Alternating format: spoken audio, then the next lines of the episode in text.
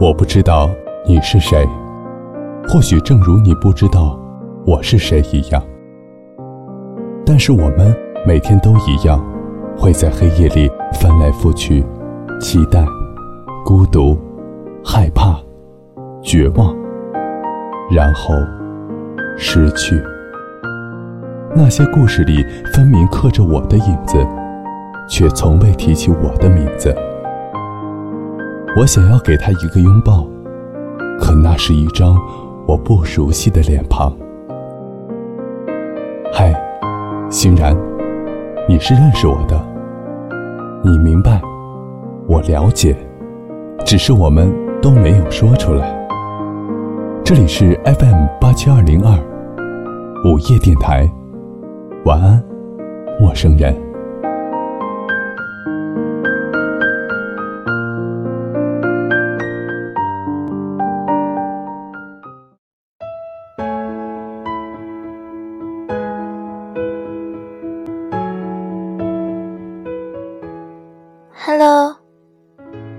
大家在周六的晚上准时收听我们的 FM 八七二零二午夜电台。晚安，陌生人，我是这里的主播欣然。你解开我的心结，伤曾经不算浅，防备多了点。两颗真心情感相连，互相改变不知不觉。夜晚的每个角落，究竟藏着多少倾诉？人们试图用苦衷换回一点点感动，不如就这么睡了。思念童年里的蝉，记忆里的风。母亲依然年轻，我们在大街小巷骑着自行车，梦、尾声和清晨，他们是一样干净的。天热不容易悲伤，你会很忙，忙到容易忘记。盛夏。不谈其他，这个夏天，我们都曾快乐过。今天是八月一号，此时此刻你们听到的歌曲，来自于陈楚生，《焦点》。希望这首歌曲能够带给你们一个不悲伤的夜晚。越吐气成烟，手越温热的牵。生命有极限，不舍得浪费时间。当爱是焦点，别的缺点都能视而不见。我们共同关注着一个人，共同看到他发的同一条状态，我们体会着一样的感动。却永远无法在一起分享这一刻。希望你们听到我的电台，能够快乐、喜悦。愿有一天，你能看到这一个角落里，永远有人在祝福你。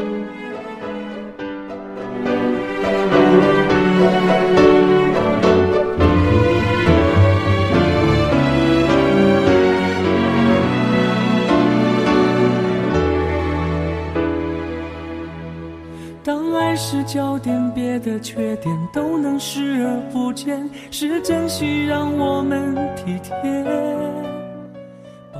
很久的一段时间，我都走不出去。我也渐渐的发现，不是所有的事情都能够用哈哈来掩饰过去的。你笑也好，不笑也罢。即使你感觉不到，但那些无知的行为，真的会伤害到别人。一句道歉的话，也不用再说了。终归会有人陪你喝酒。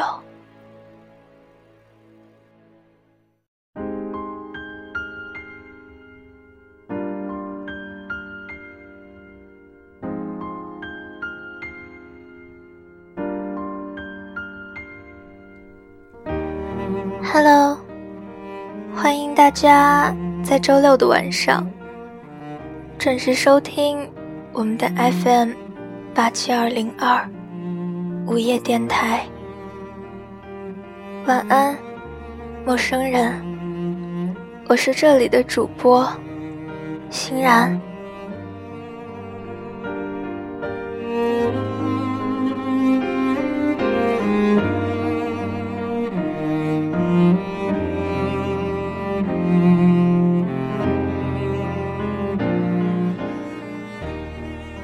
秋水的朋友圈里，只有一条状态：愿十年后，我提着老酒；愿十年后，你们还是老友。看到这条状态的时候，发质和老陈坐在我的吉他包上，呆滞的盯着我手机上这一行字。看了许久，最后，经过我们郑重其事的商讨，才回了一句：“当然。”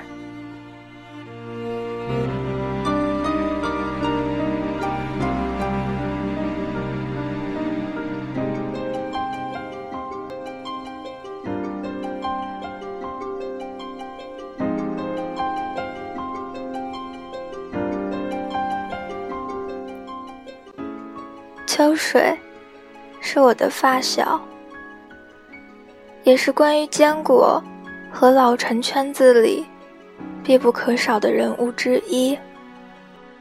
关于我迟迟不以他为中心人物写一个故事的原因，我想，就是因为秋水在一年前的时候，那时候他在微信群里说。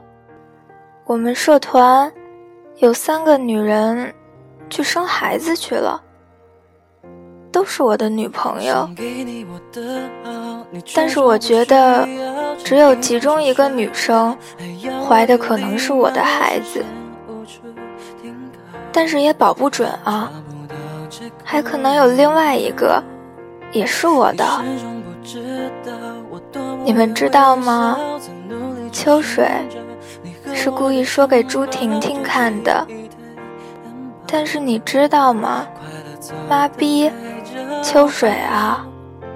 朱婷婷可是从来都没有发过一条朋友圈，没给一个人点过赞，群里从来都没有看到过她发言，无论什么时候都不会说话。而且他的头像一直是一颗向日葵。后来，秋水把我们四个拉到了他又新建的讨论组，名字叫“我偷偷摸过朱婷婷”。我们开始骂他，说他没脑子，这么多年了还不会说瞎话。我想，如果到现在，朱婷婷还没有嫁出去的话，她心里肯定有秋水吧。我们都是这么想的，但是没有人去问这个事情。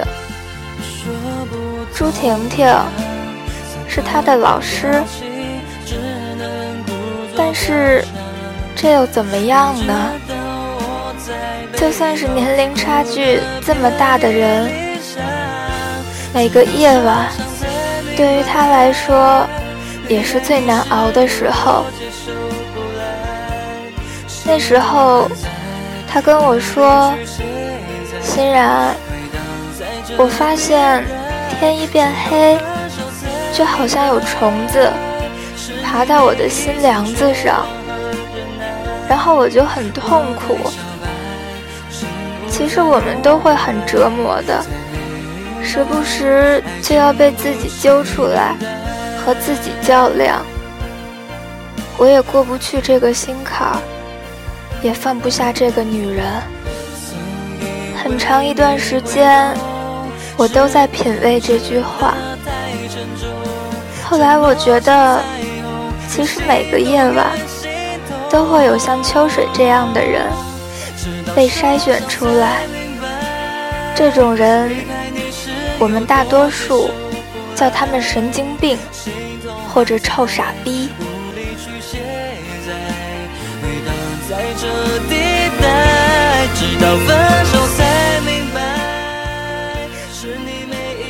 一年后的今天，反正睡着睡不着，都能找到秋水。有时候我半夜醒来，在微信群里喊了一句：“秋水肯定会在。”我问他：“秋水，干啥呢？”他说：“叶欣然，你能不能好好说话？我在研究爱情，怎么能让人把爱的能力消除？这样子，所有人都会很快乐，我也会很快乐，也不痛苦。”我目光呆滞，死死地盯着手机屏幕。秋水，这好像是哲学问题吧？不对，这是生理问题。你是不是看哲学书看傻了？我当时一阵头疼，现在想到这件事情，浑身还会发抖。不能动脑子，但是十三年前的他可不是这样的。那时候的他，甚至他的家人，看起来都是傲视一切的。走在大马路上，会虎虎生风的，不管不顾的。我当时觉得。他们是要牛逼到炸天了，可其实秋水确实不是那种人，只是生出来有了点那样的气质。九年前，他也不是那样的人。九年前的时候，我立志要当一个数学家，可就是这样一个神奇。又可怕的理想，被秋水这个狗逼两条线给我划掉了。气人的是，这个狗逼后来告诉我，每次都考一百。他不想当数学家的原因，是因为他女朋友不想让他当。后来又过了六年，我上初一。他上高一，原因是因为他实在是太聪明了，所以不断的跳级，索性就直接跳到了高中。后来我们躲在墙角抽烟的时候，他神神秘秘的告诉我：“欣然，我跟你说，咱们他妈的真的太天真了。”数学系毕业，顶多去当一个老师，站在讲台上，还得把手放在裤子前面，一直挡着自己。你猜，这些老师都在干嘛？所以直到现在，我都不敢想象，说这话的秋水和那个曾经的天才少年。居然是同一个人，真的是天杀的！我的中学在一个极为隐秘的地方，它隐藏在西城一个叫长春街的地方。那条路的右侧，出去的时候会看到好多好多的树，像树林一样。所以，我觉得我们学校应该被称为“树林子中学”。当时我们一起去上补课班，但是他是老师，而我是学生。后来要去参加一个考试，全年级都要参加的。老师想的是无意中能找几个天才。结束以后，老师来找我，说我进入了强化培训班。每天课外活动就去上课，在课堂上我居然看到了秋水。后来我才知道，秋水故意转到了我们学校，然后还故意陪我上课。整个学校初试通过的只有我们两个人。后来经过了两个月的复试。这件事情变得越发的可怕，因为我觉得我实在是比不过秋水。我们两个在一个极为隐秘的地方，做着两套一模一样的，但是很牛逼的试题。这场考试对于秋水来说没有什么意义，但是它确实是决定了。我们两个人以后谁能够在学校里扬名立方，拿下最有脑子的男神的称号？但我个人觉得，他应该说是女神，因为比起我来说，他还是有一点娘。开考五分钟，监考老师去打篮球。他无比放心，也相信全校没有人能来给我们作弊。他也想不到我们两个会狼狈为奸。这时候，一个不适宜的人就出现在了这里——朱颜。他是刚毕业秋水高中的老师，我见过几面。秋水在我们学校借读，他回去还能赶得上的。秋水是体育委员，他和朱颜关系很好。然后朱颜问他：“你在干什么？”结果表情非常讶异，表现出没觉得他还有这种能力，说：“啊。”别考了，我买了一辆新的摩托车，我们一起兜一圈儿。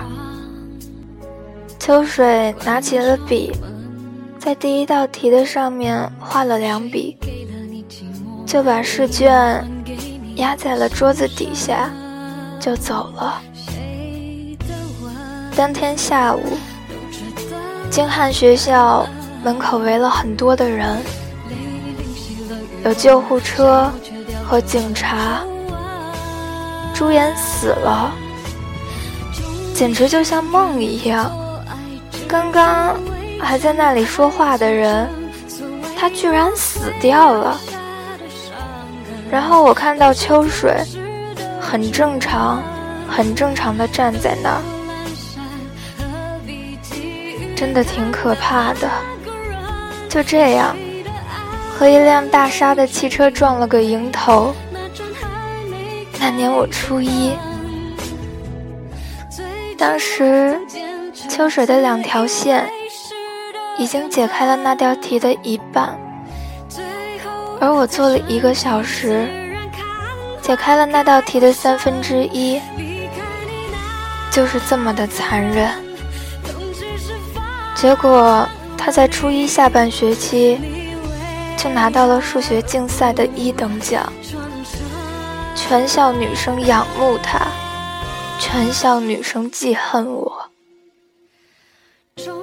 我每次去上厕所，都能听到女生在讨论秋水。在当时，文科生是被多数人鄙视的，只有理科好才是真的好。初二的时候，秋水给我过生日，他跟我说，朱颜家里条件其实很差的，好不容易大学毕业了，才可以挣钱还债。结果鸭居然被老天爷给收了。这哥们儿命也太惨了，他还得给他妹妹交学费，还有各种的补贴。你知道他有多不好过吗？我觉得有点对不起他。当时我觉得他可能注定是要被朱婷婷折磨疯的。我们靠着数学。和初一语文插在一起考，秋水答那些题和吃饭一样简单，半个小时就写完了，然后转眼就盯着我们老师看。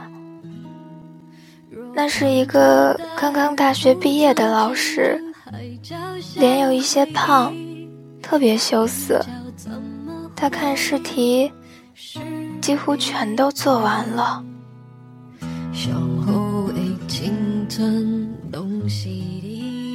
那时候我看了看秋水，对我就是喜欢看这种学神虐学霸的感觉。当时那个女老师，也就是朱婷婷，忍不住的就提醒秋水，让他赶紧检查。秋水没看懂，直接就把东西拿上去了。结果朱婷婷看了一眼试卷，说：“你要是考不到九十分以上，我就收拾死你。”秋水把试卷还回去，考卷上的名字是朱婷婷。那时起。秋水居然开始照顾我的班主任朱婷婷，住在劲松旁边。秋水居然就搬了过去，送伞、打水、送菜、送面、送油。当时我觉得，如果说秋水觉得朱颜死的时候，好像。给他丢下的任务，就是照顾好他妹妹。我毕业以后，他就直接上了大学，直接和朱婷婷到了一个年级。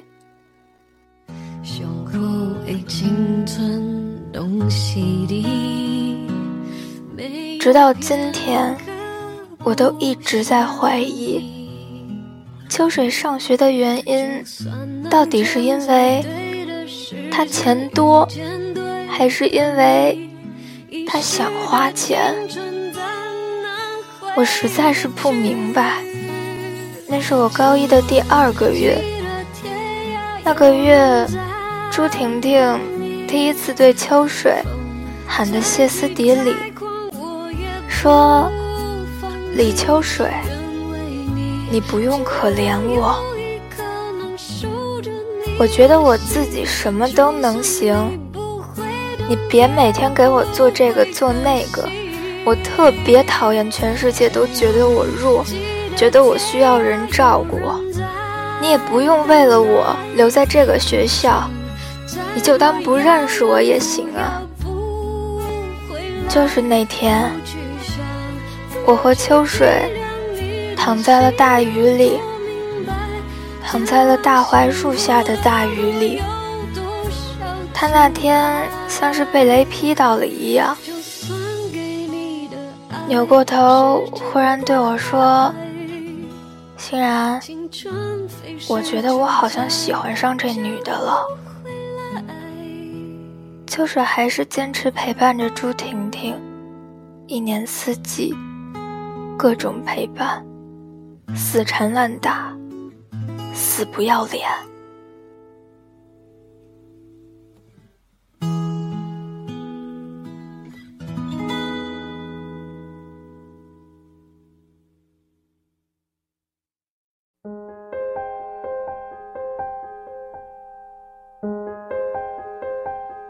朱婷婷全年都在抗拒、嫌弃、侮辱，最后她一鼓作气，直接毕业了。她给秋水写的信中说道：“你别这么做了，你越这么做，我越觉得你恶心。我哥的死和你没有关系。”所以你不要用这种方式来安慰你自己，却把你的良心安宁地加在我的身上。但是不管怎么样，最后秋水还是故意的迁就了朱婷婷，去了最差的学校，又开始跟他一起教课。和我一样大的人啊，为什么生活这么滋润？后来他跟我说，老子在看见他那一刹那，就喜欢上他。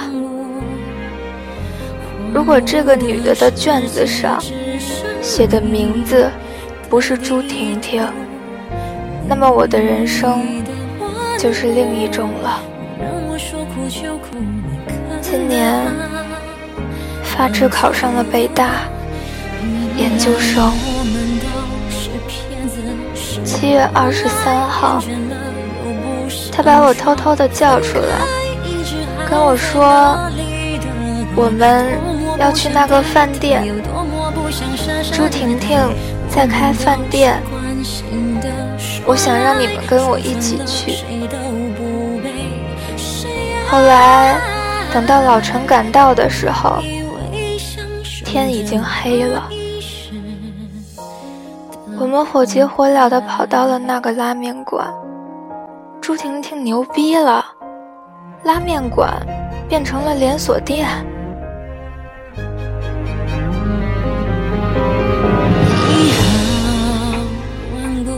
在接下来的日子，他就开始天分耗尽，人生途转。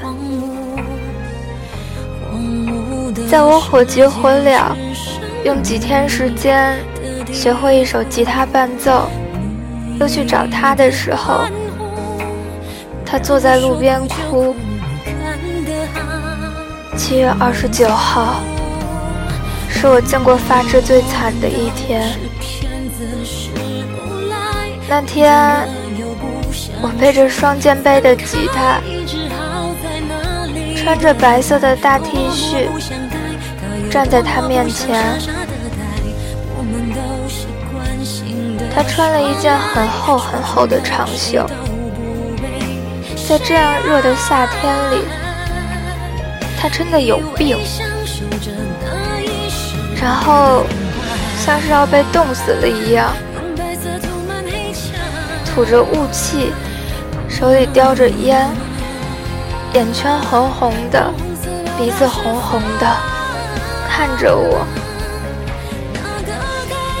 那时候他哭的熟练程度，也已经完全超过了他在数学竞赛里画的那两条线的境界。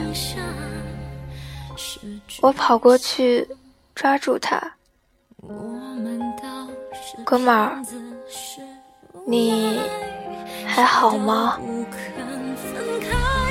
他看着我。没有说话，用手整了整衣服，给我点了一根烟。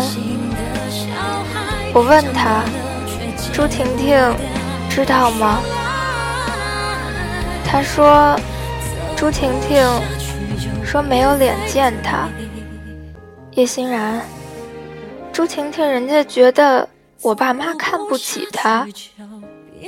闲言碎语多的压死人。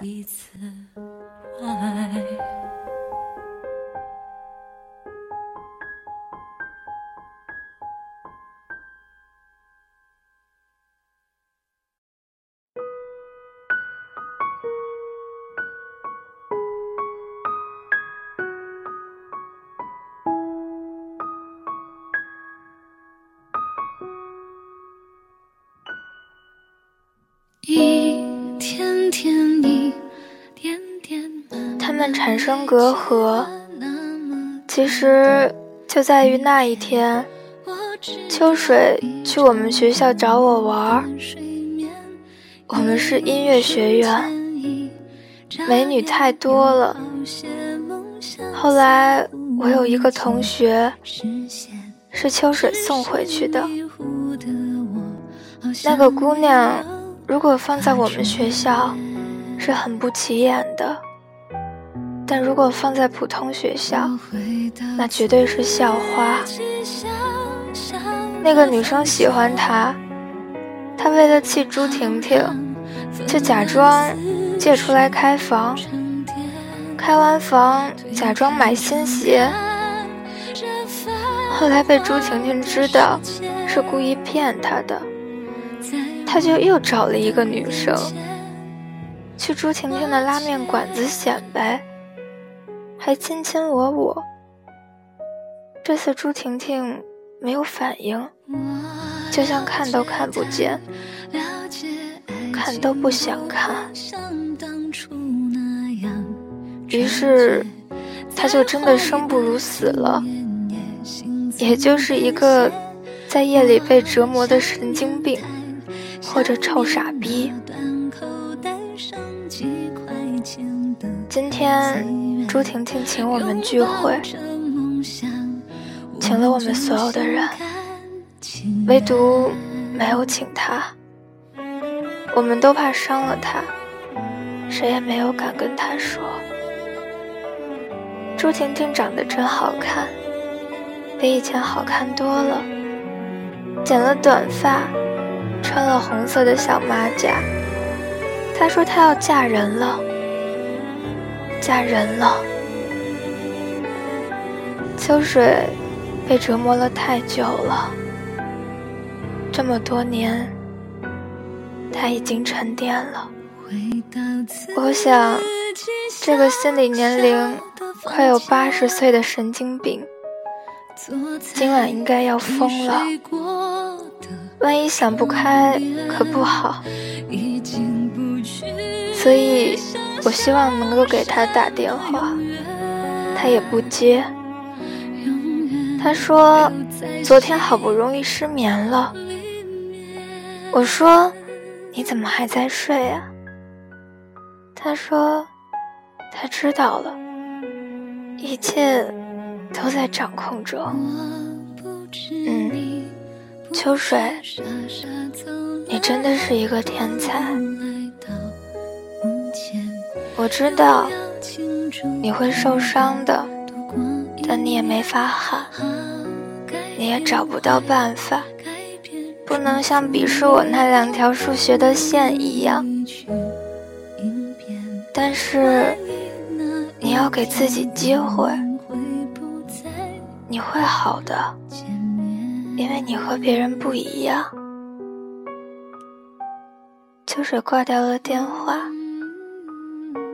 把朋友圈删了干净，发了一条消息：愿十年后我提着老酒，愿十年后你们还是老友。